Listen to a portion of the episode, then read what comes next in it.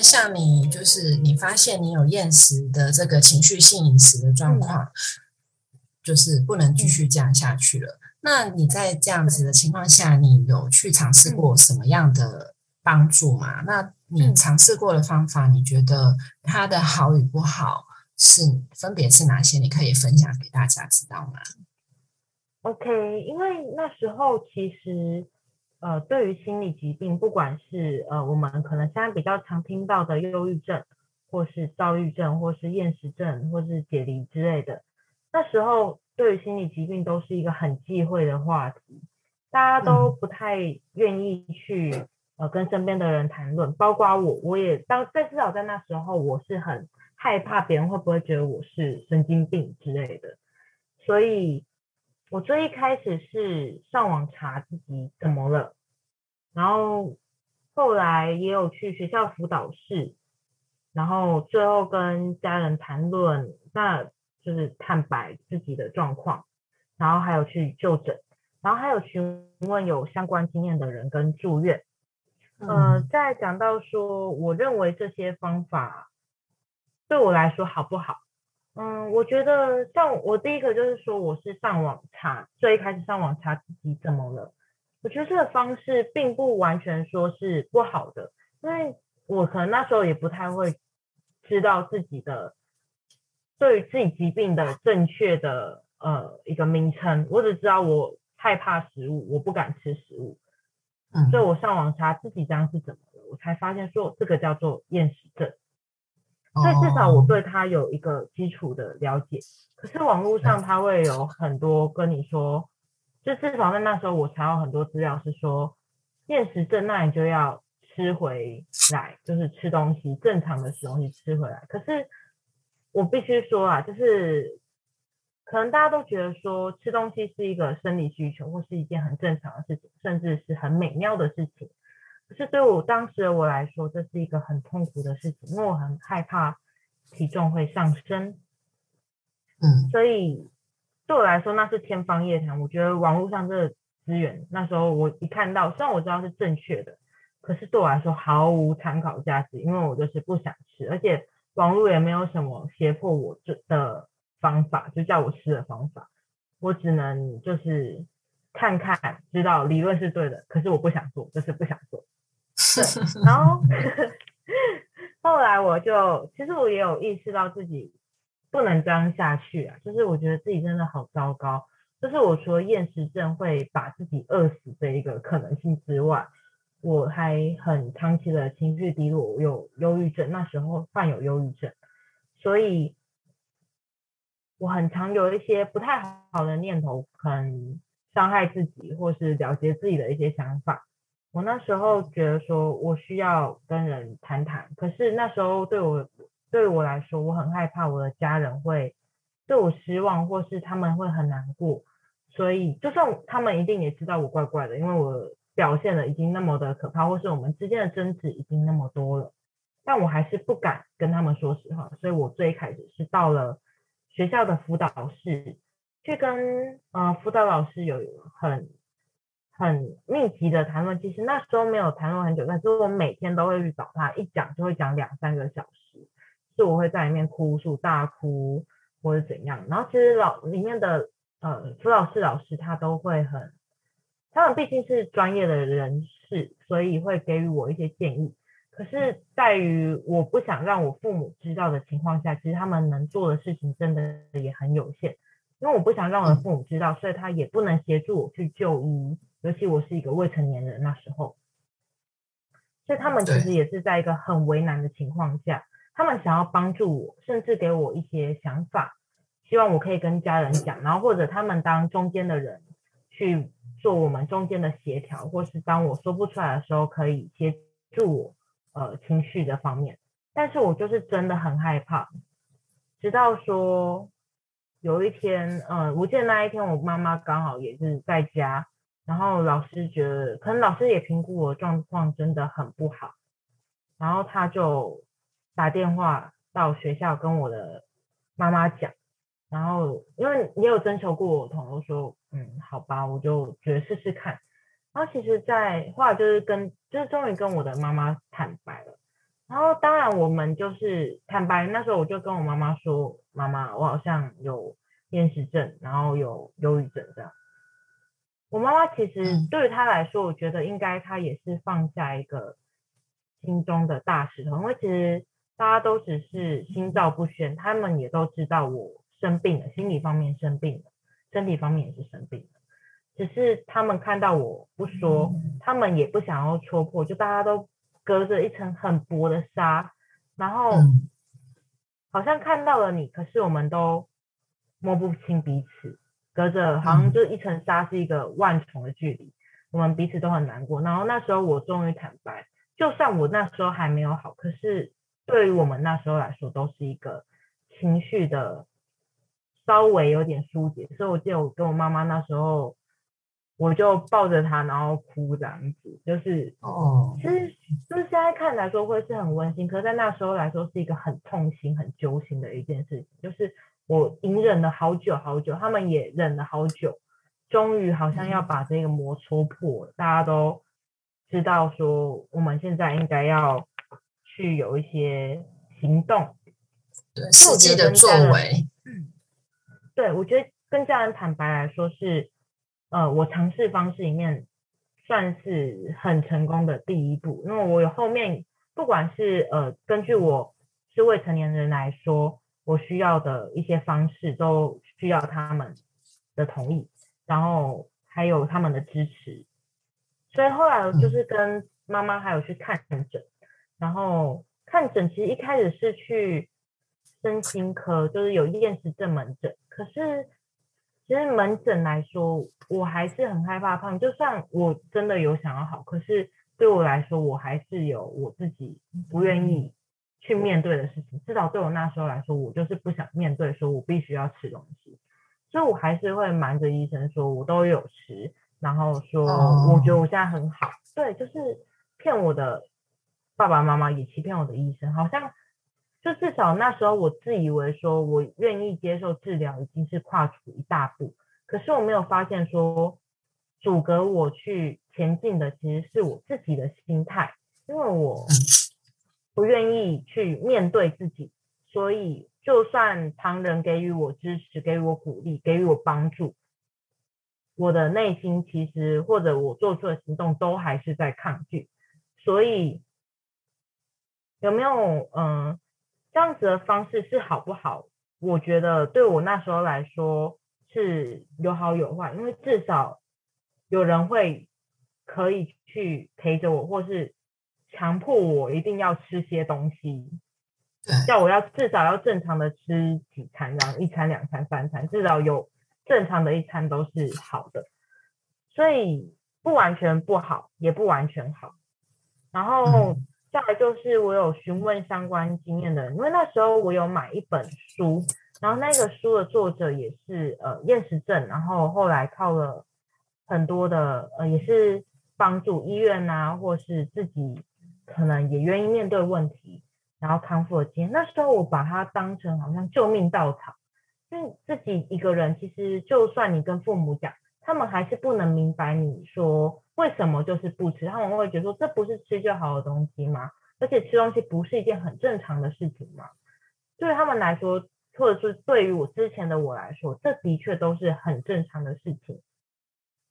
可是在我当下，我会觉得说，没有人理解我现在不敢吃东西的心情。我现在就是不想吃，我就是不敢吃，所以我就好像抓到救命稻草，觉得好孤独，孤独了好久，终于好像有人可以理解我的情况。所以我就去呃用作者他写的一些联络方式，我就去联络他，然后也很我其实老实说我很幸运，这个作者有愿意回我，虽然他也是鼓励我去看医生，就是可能安排一些住院方面的治疗，或是一个比较密集的治疗，而不是像当每每一两周才去门诊一次，然后。对，我觉得这其实是有一点，一点点让我，呃，开启我后面比较，比较可以去面对的一点点勇气的部分，就是，就是我觉得至少是跟我有相同经验的人，他给予我的一些想法啦。可是我必须说，询问有相关经验的人，我觉得并不是最好的方式，因为拥有这个相关经验的人，他不一定会想要去谈论对于他来说这样这样过去的伤害，或是说他也很害怕伤害到现在的你或者现在的我，因为。经历过那样的痛，会更不知道，或者更害更害怕我们彼此的玻璃心吧，或是更害怕，更害怕我们会不会变得更执着，或是他们可能承受不了我们那么多的负面情绪，因为我们像是抓住了救命稻草，我们不停的倾诉，不停的伸出手，拜托他们，呃，来帮助我。可是他们不一定抓得住，如果抓不住的话，说不定最后我们两个一起摔死之类的。所以我觉得询问有相关经验的人，嗯，他不不能说是不好了。可是我觉得最主要是在于说，你愿不愿意接受这个人他给你的一些讯息，然后跟他愿不愿意去呃协助你，因为这不能去强迫人家一定要听你说，或是为你做些什么，但是。但是如果你愿意接受的话，对方也愿意接受，这的确是一个好方法。因为，因为说真的，大家都会想比较喜欢听同温层的人跟自己讲话。对，对，没错。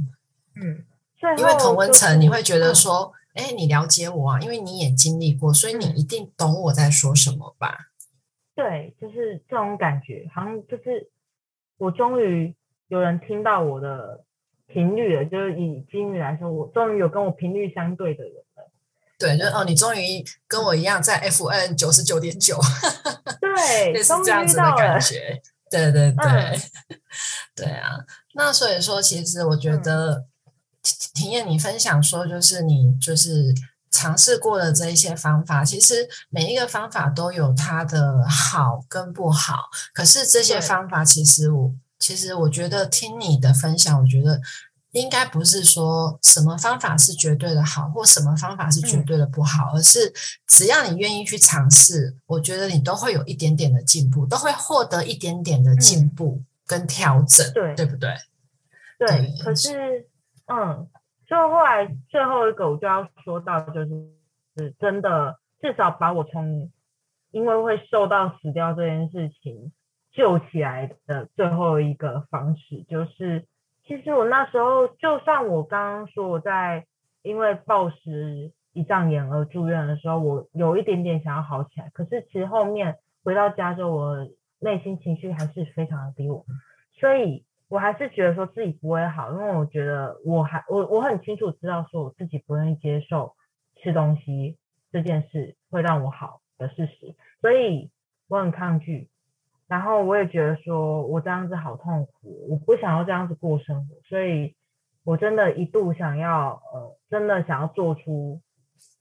了结自己性命的行为。然后终于就是，就是其实我家人真的非常非常对我的不离不弃，因为他们其实知道我是一个，就是那时候情况非常糟糕，可是他们可能也很心力交瘁，可是他们还是一直陪在我身边。然后不管，就算有时候我们会有争执，因为我觉得那是难免，就是你的状况可能他们也很极力想要你好，所以我们有很多争执。但是他在我真的要了结自己的那一刻，他把我抓住，然后就是把我送到医院。在医院的时候，医生就马上评估，就心理那个身心科的医生就马上评估我说应该要住院。对，然后就是后来住院之后，其实。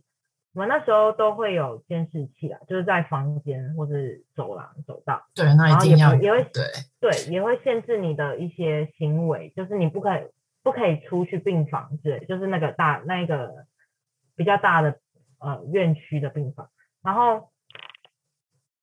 然后就是这样子，可能监监控着你的作息，然后叫你一定要吃东西，你知道，在医院你就不能偷到东西了。因为那个，对，那垃圾桶都是厨余桶都是同一地方，你要怎么丢？大家用餐其实都是同一个地方。然后我吃完之后还要先给那个里面的护理师检查，我才能才能丢了圾。所以对我来说，对我就是必须要乖乖吃完。然后对，然后那时候就真的，我那时候真的是瘦到一百六十三公分，我瘦到三十公三十五公斤左右。哦，真的是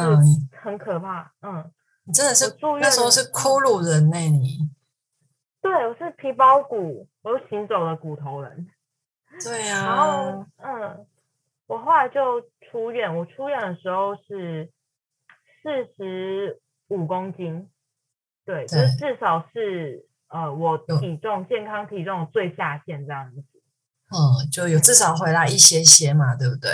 对对，哦，然后就其实从那之后我就没有再掉到，就是这没有再往下掉，就是差不多那时候有一阵子维持在四十五到五十公斤，然后就回到家之后开始可以接受自己五十公斤这件事实。嗯嗯嗯，就觉得说对那个数可能经过了这么就是这么一个一个来回的，就是不管是经历了很多的呃不开心，然后情绪非常的低落，然后尝试求救，然后家人的鼓励跟支持，然后还有就是实际到医院去接受就比较专业的一个呃医疗的就是支持以后，你开始比较能够对于体重的数字稍稍的。把那个你可以接受的值，把它拉到一个正常的状态了，是这样子吗？对，就是可能也是那一个低落的纠结的情绪过之后，开始可以接受呃比较正常体重的自己。嗯，了解了解。那像因为你有提到，就是说你就是也是慢慢的在理解跟自我调试。那其实从你国中开始到现在也这么多年的时间了，你觉得第一个，你觉得你现在自己的状况怎么样？然后再来就是说，像你现在就是说，我相信人你不可能现在就没有情绪，对不对？你一定还是偶尔会对自己的体体态啊，或自己现在目前的一个状态，你还是偶尔一定还是会觉得说，是不是我这样子真的好吗？我这样真的是是可以被接受的的样子吗？对吧？嗯，对，对那你可以分享，就是说你是如何透过怎么去自我理解跟调试来面对这这个这个部分的一个课题呢？嗯，好，嗯、怎么调试？其实我刚刚说我出院过后，我还是有一阵子很，应该说持续了一两年，我还是很迷惘，因为我觉得其实会有一种为什么是我有这样的经历，我一直很自怨自艾，觉得说。嗯明明想要减肥的人那么多，明明要求体身材的人那么多，但是为什么变得那么惨的人是我这样子的感觉，就是很迷惘。嗯我一直沉浸在过去，就是可能就是国中那时候很糟糕的一段经历，所以我很迷惘，很不知所措。我觉得说这样子，我还是觉得自己很没有价值啦，所以嗯我就。浑浑噩噩的，然后有一阵子我就有一些，就也不完全说，就不是像那种大量进食一次，但是就还是就变成说是每天都会吃非常多的东西。所以我在高中的时候，高中高二的时候，曾经一度破胖到体重有破百的情况，对，非常的胖。哦，嗯，OK，对，嗯，那是对，那是我还处在迷惘的时候啦。对对。那现在呢？是嗯，现在哦，就其实有一个点把我打醒。我那时候，其实我觉得上高中多多少少会有一点，嗯，粉红泡泡，嗯 就是觉得说，我觉得因为突然发现说，其实我没有那么想要的了结自己，我其实是很想要有自己人生的，我不想要自己，我不想要自己可以有，就是一直沉浸在这样的悲伤，然后过一辈子，可能过到六七十岁、七八十岁都是这样。然后就是这样子的想法，或者说我想要有一个以后有快乐的自己拥有可以创造快乐生活的能力，所以我突然觉得我要振作，然后我就、哦我其实、嗯对我就开始重新再来一次所谓的减肥这项活动。对，对，然后减肥其实这一次我就不像以前会用节食，像我还是就是，其实我自从厌食症过后，我真的就很少去吃饼干，我会吃糖果啊，因为我还蛮喜欢甜的，所以我会吃糖果。可是我不太会吃饼干或是油炸物，而且我油炸物只有吃一直会很容易冒痘痘那些。然后我就每天也不算每天啊，就是高中都会六日会去慢跑，然后可能那时候还办了健身房，可是我去健身房也是。走跑步机，对，那时候以那时候而言，然后很也就那样子一两年，我从体重差不多一百公斤，我瘦到了六十几、六十五左右，花了一年半左右。然后其实瘦下来这一次是蛮健康的，然后唯一的缺点是因为我突然胖到那么多，然后又减下来，我皮稍微有点松，可是。这时候可能就要赞叹，然后顺便称赞一下自己的皮肤，就是还算年轻，它的弹性还是够的，有办法，呃，再收回来这样子。然后其实我就瘦回来之后，我真的觉得说我想要奋发向上，我觉得我自己可能需要做些努力。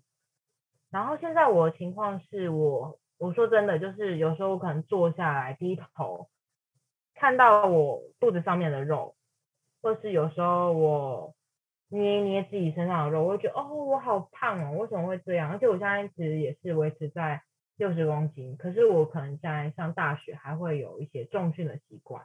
所以在外来来看，其实我很常会被称赞说，哎，现在的体态是很好的，就是我终于终于想就是成为我以前想要被称赞的东西，就是我身材很好这件事情。那其实我看你的 IG 照片，其实你身材曲线很棒哎。呃，对，可就是就是，嗯，我常常听到，可是有时候我会很自我怀疑，因为我还是会常常觉得说，我觉得我好胖，尤其有时候看到自己的身上可能会有一点橘皮或是肥胖纹，都觉得这样子的我怎么那么的糟糕？不只是肥胖，我就是对自己，我会自己对自己的身材有很多的批判。我会觉得很低落，很难过。可是我知道，我不能像以前那样子去沉浸在这样子回不了头的悲伤。至少我必须在现在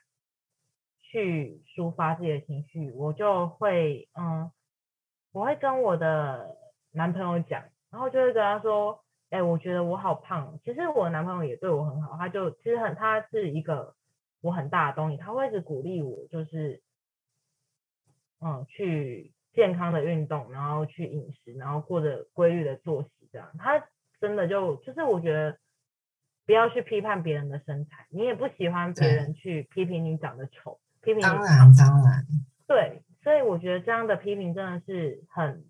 伤人的。然后我觉得自从就是可能我没有受到那么多的批评之后，我突然发现说。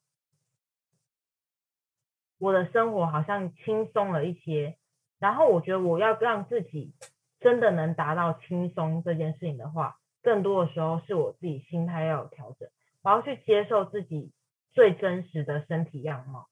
就是很多我们看到的网络世界，可能他们都会摆出自己最漂亮的姿势，自己可能或者甚至是修图，让自己身上没有什么纹路、磨皮呀什么。然后提提拉之类的，然后去表现出我很我的身材是很完美的，然后这时候你可能就会对于自我怀疑，甚至你有时候在他的那个贴文留下面留言还看到说有人批评他的身材，你就会觉得说那那我现在挤出一坨肉的我是又是怎么样？所以我觉得这时候 对很重要的就是你要有一个媒媒体的适度性，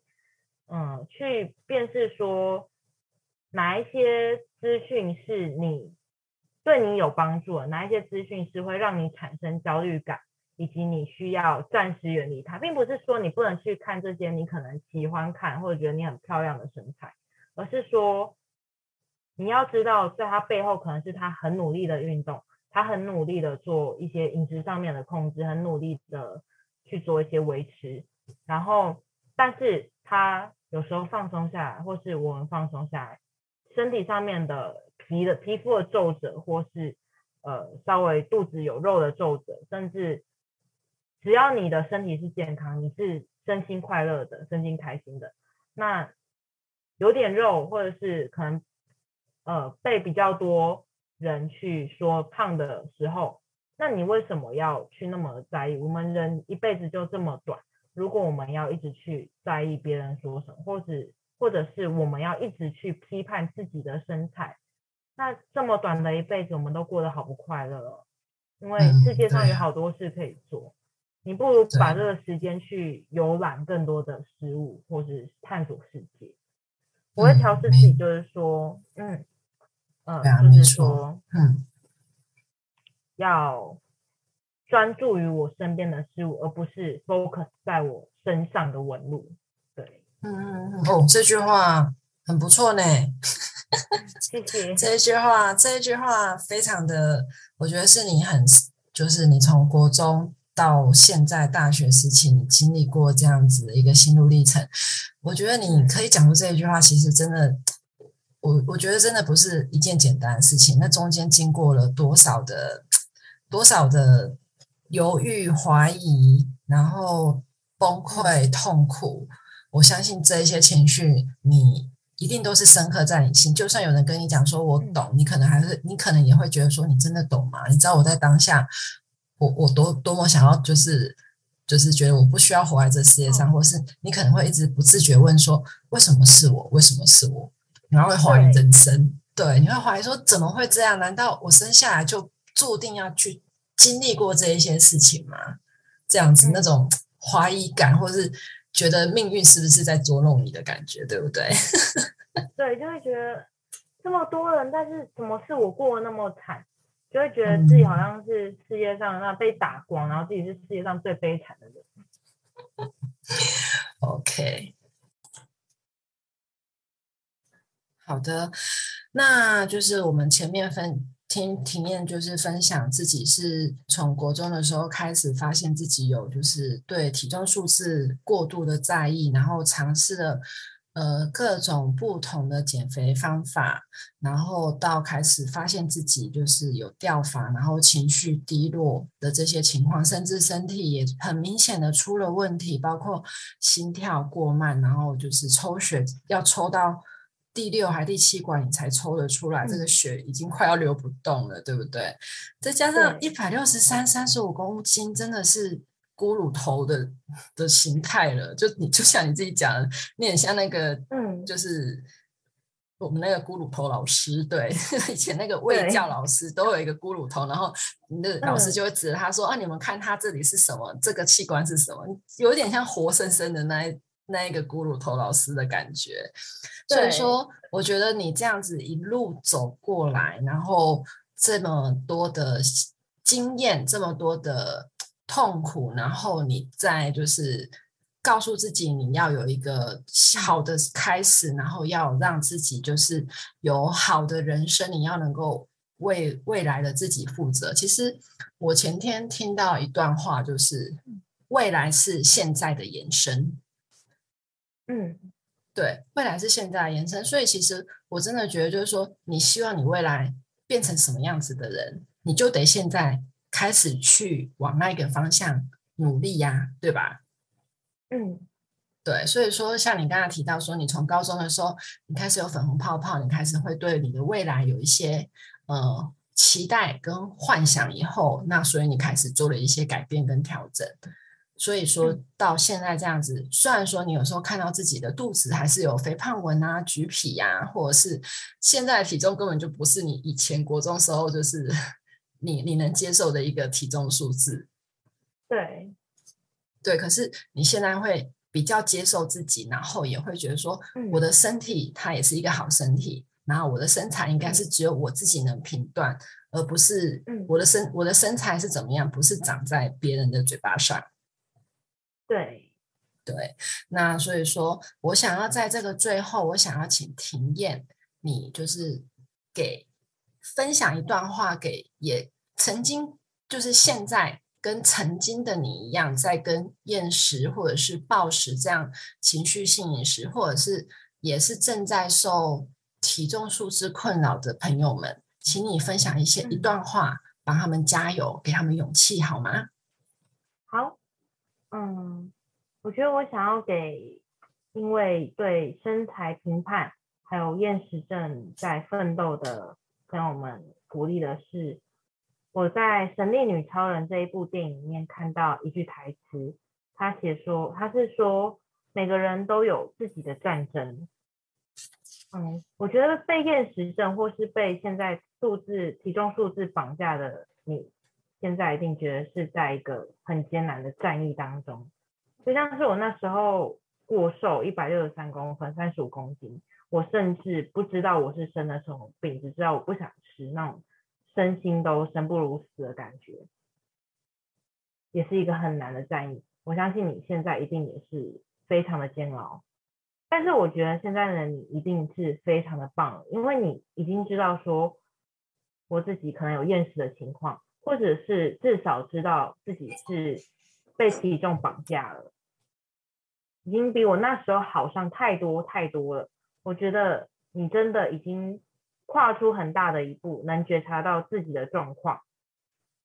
然后我觉得，如果现在的你有难以去调试的心理感受，身边一定会有很多的资源，像是你的亲人朋友，去跟他们。倾诉，或者是去请求他们给予你一些建议，或者是陪伴你去就医，能够去看诊，或者是去做最一开始可能去咨商，它都是一个很棒的方法，很好的开始，去面对问题，去接受治疗，然后去接受自己，去调整自己的心态。就算这样子的行为行动是很缓慢的。即使这样子，可能你还是会很丧气，因为成效不如预期。但是我觉得你还是每天去为自己一点又一点的去进步，而且我觉得你一定不是很孤单的，因为你的身边一定有很多很多的人在陪伴你，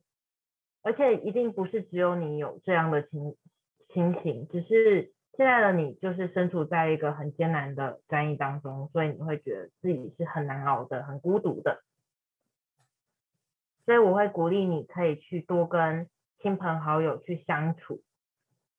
最后我想跟你说，就是你是不需要被体重来衡量价值，你就是你，继续前进，